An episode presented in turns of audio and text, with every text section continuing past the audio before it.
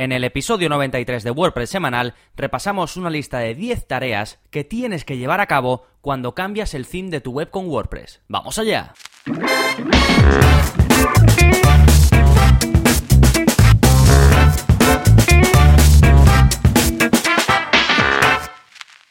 Hola, hola, soy Gonzalo de Gonzalo Navarro.es y bienvenidos a WordPress Semanal, el podcast en el que aprendes WordPress de principio a fin, porque ya lo sabes, no hay mayor satisfacción que la de crear y gestionar tu propia página web con WordPress. Y el episodio de hoy está dedicado a una parte muy importante dentro de la gestión de tu página web, que es el cambio de aspecto, el cambio de theme. Esto es algo que vas a hacer más de una vez seguramente durante todo el tiempo que gestiones o que estés llevando una página web concreta. ¿Por qué? Pues porque las modas cambian, los themes cambian, puede ser que salga uno que digas, wow, lo quiero ahora y te lances a cambiarlo, pues por todo esto es muy normal cambiar de theme porque además es relativamente sencillo, aunque puede haber problemas y dependiendo de, de, cuántas modificaciones hayas hecho y demás, pues puede ser más o menos fácil, pero en cualquier caso es una cosa que se hace mucho. Y es importante tener en cuenta 10 puntos clave antes de hacerlo, y es lo que vamos a hablar en el episodio de hoy. Pero antes te comento qué está pasando en gonzalonavarro.es esta semana, pues un nuevo vídeo de la zona código en el que te explico cómo poner un buscador en el menú de navegación de tu web, ya sea que lo quieras poner en el menú del header, que lo quieras poner en el menú del footer, si es que tienes un menú en el footer, te explico cómo hacerlo paso a paso en el nuevo vídeo de la zona código, que ya sabéis que es parte del área para suscriptores de la plataforma de cursos y que vemos pues cositas más avanzadas por código. En lugar de hacerlo con plugin, pues os enseño cómo hacerlo por código, simplemente copiando y pegando el código que os dejo de, debajo del vídeo explicativo, que también tenéis, por supuesto, pues para saber dónde pegar ese código y qué hacer con él. Sí, podéis echar un vistazo a todos los vídeos de la zona código en gonzalonavarro.es barra códigos. Bien, esas son las novedades. Vamos ahora con el plugin de la semana, que sirve para insertar publicaciones de redes sociales de tus redes sociales en la web. El plugin se llama User y te permite mostrar un feed de tus publicaciones en redes sociales. Básicamente es un servicio en el que tú entras, escribes tus cuentas de redes sociales o escribes eh, un hashtag, por ejemplo, que también lo puedes hacer así, y automáticamente se recogen las publicaciones y vas a poder ponerlas en tu web, hacer que se muestren en tu web, además de forma eh, bastante bonita, con un shortcode. Y básicamente, pues cuando, eh, lo típico, si hay publicaciones nuevas, pues ese feed, eso que se muestra en tu web, también se actualiza. Y realmente es un plugin, pero eh, tienes que darte de alta en su servicio. Digamos que lo creas en su servicio y luego el plugin te permite mostrarlo en la web. Y lo bueno es que puedes mostrar en el mismo feed, en el mismo lugar, digamos. Imagínate que tienes una parte en tu web o un widget o lo que sea, que pues lo llamas qué está pasando en las redes sociales o qué pasa en lo que sea, ¿no? Pero muestras eh, todas tus redes sociales o todas las que tú quieras en un mismo lugar. Por ejemplo, pues te sale lo que has publicado en Instagram, las publicaciones que has hecho en Facebook, los tweets que has hecho. Puedes hacer que salga todo en el mismo lugar. Y luego, pues, como funciona por shortcode, pues también puedes ir modificando ese shortcode, pues para que en lugar de mostrar todas las publicaciones, que solo muestre unas cuantas y demás, ¿vale? Ya tiene eh, un montón de, posibilidades. Es totalmente gratuito, no es una prueba ni nada. Y luego, si quieres más redes sociales o si em, quieres alguna cosa así un poquito más avanzada, también tiene planes de pago. Pero el gratuito, sobre todo para empezar, pues sobra, ¿eh? Sí, el plugin se llama de nuevo User. Te lo dejo en las notas del programa. Este es el episodio 93. De todas formas, se escribe Juicer, ¿vale? Como juice de, de zumo, pero terminado en R, ¿vale? Y ahora ya, si vamos con el tema principal del programa, lista de 10 tareas que debes hacer cuando cambias tu theme de Word ¿vale? Y voy a irme directamente a las tareas, a los, a los 10 puntos que te quiero comentar, porque podría decirte, eh, ¿por qué querrías cambiar tu theme? Pues bueno, tú sabrás, ¿vale? Hay muchas razones por las que se quieren eh, cambiar de theme y no veo tampoco necesario dar una introducción como sí suelo hacer a lo mejor en otros episodios. Aquí creo que pues cada uno tiene los motivos por los que quiere cambiar de theme, normalmente pues estéticos o porque tienes un desastre de theme, que muchas veces tenemos un desastre de theme, no lo sabemos, al final nos acabamos dando cuenta, bien porque nos damos cuenta nosotros mismos, o porque alguien nos va a hacer un rediseño y nos lo dice, o porque lo leemos de alguien eh, del que nos fiamos para estas cosas de WordPress, pues bueno, hay muchos motivos por los que quieres cambiar tu theme y además es totalmente normal y una web lo normal es que pase por muchos cambios de themes. Entonces, por eso es muy importante tener claro qué hay que hacer antes, durante y después de ese cambio de theme. Vale, primer punto, primera tarea que te recomiendo sí o sí, y aunque te suene a tontería, es importantísimo. Coger notas de las peculiaridades de tu theme. ¿Esto qué quiere decir? Pues quiere decir que apuntes cosas como por ejemplo si le añadiste código extra, porque estoy seguro de que en algún momento le has añadido eh, pues algún cambio de estilo por CSS, algún cambio de funcionalidad, que has alterado algo, que has modificado algo. Lo que pasa es que puede ser que lo hayas hecho hace tanto tiempo que ni siquiera lo tienes en cuenta o ni siquiera te acuerdas. Por eso hay que revisar. Tienes que irte pues a todos los lugares en los que sea posible poner código, modificar código de tu web. Si tienes un child theme, pues te vas a los archivos del child theme. Si tienes un plugin que te permite poner código, te vas ahí. Si tienes código también en el personalizador de WordPress, hay una parte también para poner código CSS. Pues si tú cambias el theme y no apuntas todo ese código CSS, lo vas a perder, ¿vale? Lo que pasa que muchas veces no te importa perder ese código porque si lo has puesto ahí, lo normal es que sea un código CSS solo para el theme que estás usando en el momento. Pero todo eso tienes que, tienes que verlo. Y en el caso de que lo vayas a necesitar, copias todo ese código, lo pegas en un archivo y luego cuando ya cambies el theme, pues lo vuelves a poner en el nuevo theme. Por ejemplo, a mí me... porque recientemente, no sé si lo sabéis o recordáis, pero cambié el, este, el aspecto de mi web, ¿vale? Hubo una cosa que se me escapó. Yo hice este proceso, estos pasos que te estoy comentando los hice yo. Pero no me di cuenta de que en la página de login, que la, la que tengo para acceder yo, yo había cambiado el logo de WordPress, lo había sustituido por mi propio logo, ¿vale? Que por cierto os explico cómo hacerlo en la zona código, os enseño a hacer esto mismo, ¿eh? Pues bien, eh, este código lo tendría que haber puesto en mi plugin de funciones en lugar de haberlo puesto en el child theme. Pero no me di cuenta de ello, ¿vale? Entonces al hacer el cambio, cuando después fui a acceder a mi web como administrador, me di cuenta que no tenía eh, disponible el logo, ¿vale? Con lo cual, pues tuve que corregirlo y ya está, ¿vale? Pero no es tampoco es algo importante porque además no está visible para el resto de, de, personas, sino es solo para mí. Pero ahí es un ejemplo de esos detallitos que si cambias de theme o si cambias de child theme, se te puede pasar, ¿vale? También un dato importante y muy interesante, que esto no tienes que hacerlo, pero te lo recomiendo, es medir el rendimiento de tu web, medir el tiempo de carga, para después compararlo con el theme nuevo, porque el theme va a hacer que esto cambie. Si tienes un theme muy pesado o un theme que hace peticiones de forma distinta o hace muchas peticiones y el otro theme hace pocas peticiones o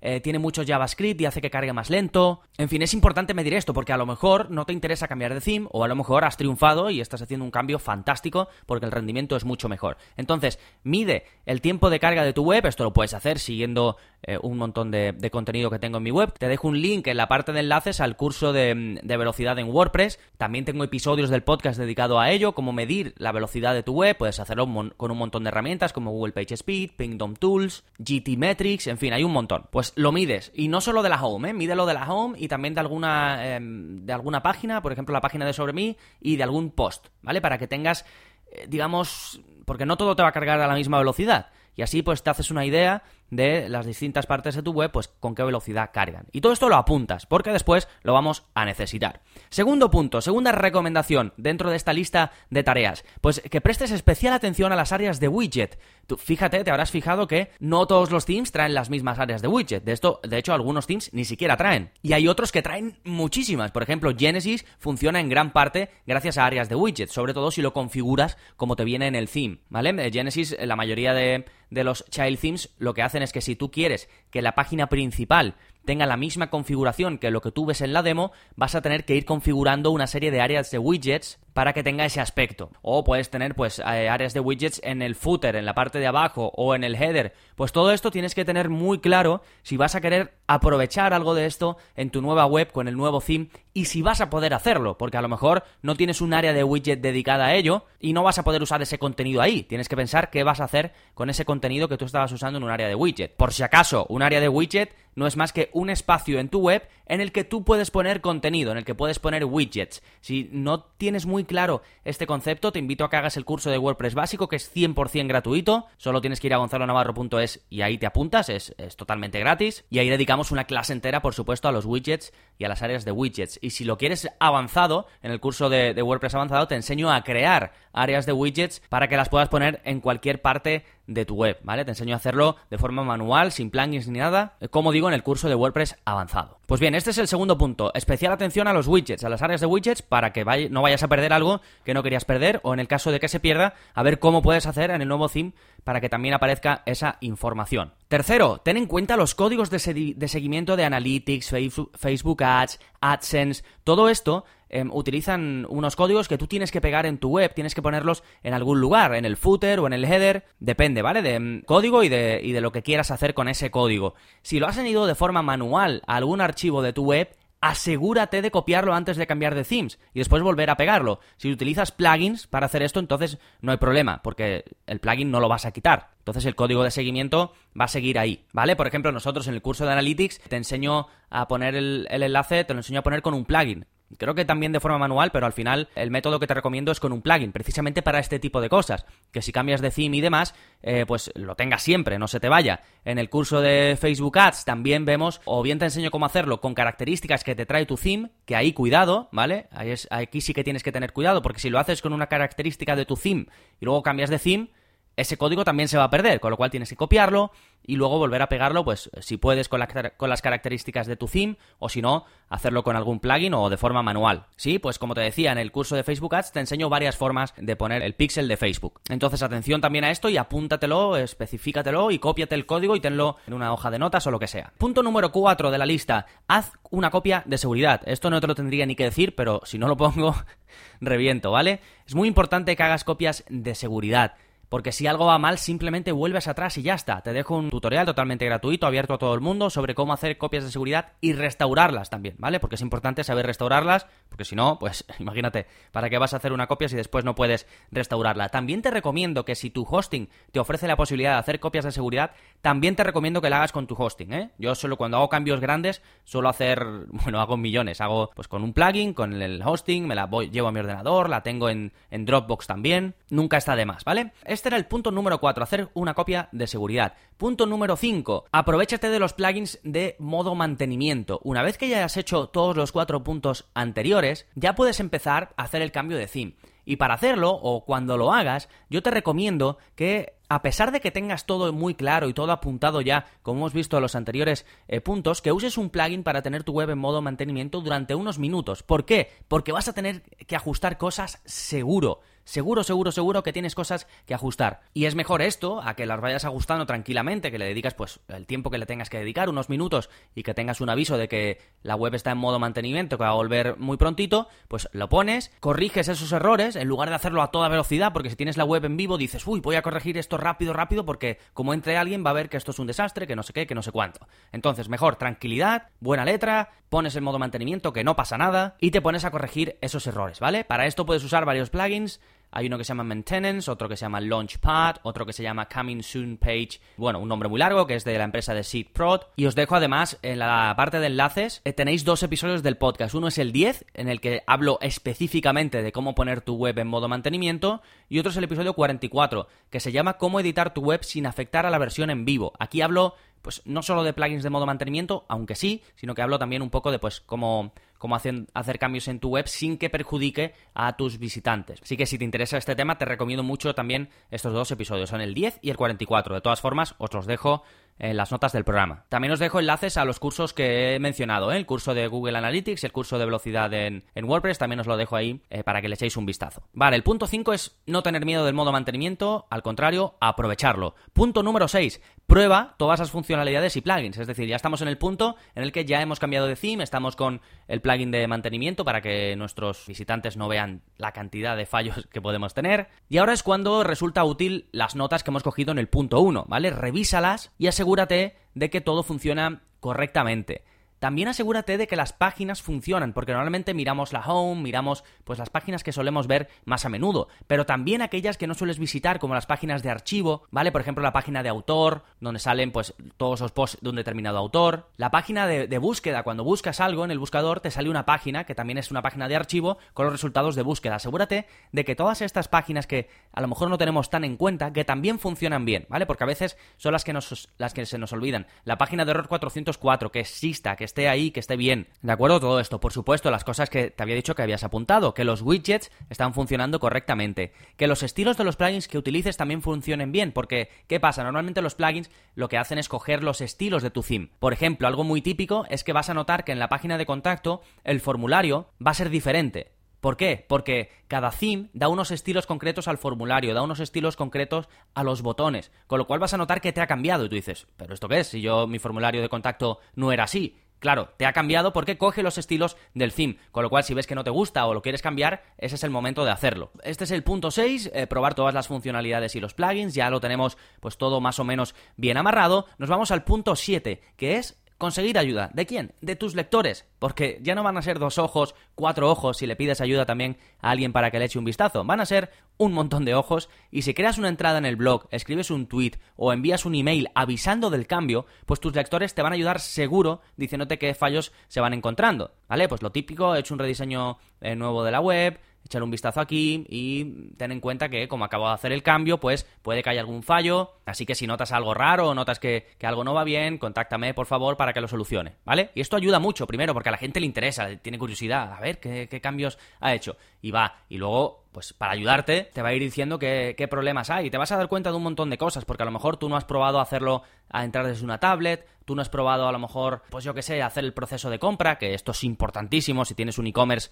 em, en, la parte de donde te digo que pruebas eh, las funcionalidades y los plugins y demás, tienes que hacer pruebas de compra también, ¿eh? ¿De acuerdo? Así que, pues ya hemos probado todo, tenemos la ayuda de nuestros lectores, también lo hemos eh, corregido. Punto número 8. Elimina lo que no use tu theme nuevo y lo que no vayas a usar tú en general. ¿Por qué te digo esto? Pues porque muchos themes usan plugins que les permite tener ciertas funcionalidades o que les permite tener ciertos estilos. Por ejemplo, es muy típico, sobre todo en los de ThemeForest, que utilicen siete plugins para mil cosas, ¿vale? Se van valiendo de un plugin para esto, un plugin para lo otro, un plugin para tal, y luego cuando tú por fin te deshaces de uno de esos themes odiosos que tienen un millón de cosas y pones uno más, más simple, más fácil de manejar y que te va a traer menos problemas, pues vas a poder eliminar un montón de plugins que ya no vas a usar, ¿vale? Porque los usaba, se usaban solo, los tenías solo para usarlos con el theme anterior. ese theme necesitaba de esos plugins para mostrar contenidos de cierta forma, para tener ciertas características, ¿vale? Ya que no los vas a usar, fuera. No solo desactiva, sino que elimina. ¿Por qué? Porque te va a requerir que los estés manteniendo cuando no tiene sentido porque no los vas a usar, así que puedes decir, va, paso de actualizarlo porque si no lo voy a usar, ¿para qué lo quiero? Pues eso es un error, ¿por qué? Porque ahí es donde vienen los problemas, ahí es donde tienes fallos de seguridad, ahí es donde se puede comprometer tu web. Así que, en general, consejo, todo aquello que no utilices, desactivado y eliminado. Si lo quieres volver a usar, ya lo subirás otra vez o ya lo buscarás otra vez, pero no, es, no hay necesidad de tenerlo ahí desactivado en tu web. También elimínalo. Y en contraposición a esto, en el punto número 9 de cosas que tienes que hacer, agrega lo que te falte porque quizás usabas alguna funcionalidad que traía tu theme que echas de menos o que necesitas o que usas en tu día a día y este theme no lo trae, que me parece muy bien, ¿eh? Porque lo que vas a hacer es buscar una alternativa en forma de plugin. ¿Qué te aporta esto? Volver a tener esa funcionalidad, aunque la tengas que configurar de nuevo, por ejemplo, eh, si imagínate que utilizabas eh, Genesis y que utilizabas las opciones de SEO que te vienen con el theme de Genesis. Pues si has cambiado a otro theme que no es de Genesis, lógicamente vas a tener que poner un plugin de SEO, ¿de acuerdo? Esto en el punto número uno, tienes que tenerlo también, todo esto tienes que tenerlo en cuenta. Cuando revisas todo lo que hay en tu web, todo lo especial y demás, estas cosas también tienes que tenerlas en cuenta, las que vienen con tu theme o las cosas que usas con tu theme y que luego también vas a necesitar. ¿Por qué? Porque además, si lo miras en el punto uno, vas a poder exportar esa información y seguramente importarla después con un plugin, ¿vale? Y no vas a tener que hacer todo desde cero, ¿de acuerdo? Así que aquello que utilizabas y que ya no puedes porque venía, digamos, ya dentro del theme, pues ahora eh, asegúrate de agregarlo a través de un plugin. Y por último, punto número 10, revisa el rendimiento y las estadísticas. ¿Recuerdas que te dije que debías comprobar la velocidad de carga de tu theme, analizar eh, lo que pasaba con tus visitantes y demás? Pues ahora haz lo mismo con el theme nuevo, después de que haya pasado un tiempo, lógicamente, y que se puedan eh, ver las diferencias, sobre todo en términos de estadística, no tanto en términos de, rendimiento, que eso sí lo puedes medir rápidamente, pues mídelo, compruébalo y en el caso caso de que sea mejor, fantástico. En el caso de que veas que puedes mejorar cosas, por ejemplo, quizás tus visitantes pasan menos tiempo en tu web. Pues a lo mejor antes lo pasaban porque tenías, eh, no lo sé, una sección donde ponían noticias relacionadas. O podían pasar entre contenidos dándole a siguiente o algo, algo. Tienes que investigar por qué antes pasaban más tiempo y por qué ahora pasan menos e implementarlo en tu theme nuevo, ya sea con un plugin o con modificaciones o lo que sea, ¿vale? Y en cuanto a los em, comprobar la velocidad, lo mismo. Quizás antes tenías, pues em, has seguido, imagínate, mi curso de velocidad en WordPress y tenías modificaciones por código y al cambiar de theme has perdido estas modificaciones y ya tu web no carga más rápido. Pues vuelve a ponerlas, aunque esto ya lo tendrías que haber apuntado en el punto 1, pero bueno, se te pueden escapar cosas y tienes que tenerlo en cuenta. O a lo mejor tu theme de antes pues iba lentísimo y el de ahora pues va como una bala y entonces fantástico. Que ojo, esto es solo uno de los puntos que pueden afectar eh, a la velocidad de carga de tu web, ¿eh? Que no es que el theme sea lo único que afecte a la velocidad de carga, pero como es uno de los puntos que puede afectar, pues por supuesto tienes que tenerlo en cuenta. Así que estos son los 10 puntos. Como hemos visto, por lo general, cuando vamos a hacer un cambio de themes, pues se nos pueden olvidar un montón de cosas y por eso es importante tener una lista que yo creo que esta lista es muy útil, la tienes pues nada, es que son 10 puntos, simplemente tienes que ir siguiendo eh, punto a punto y tener una guía de, de las cosas que tienes que tener en cuenta. Por supuesto, en cada caso pueden haber más cosas que debes tener en cuenta o alguna de las que hemos mencionado, pues a lo mejor en tu caso no aplica tanto, pero en general tener una guía, hazme caso, facilita mucho las cosas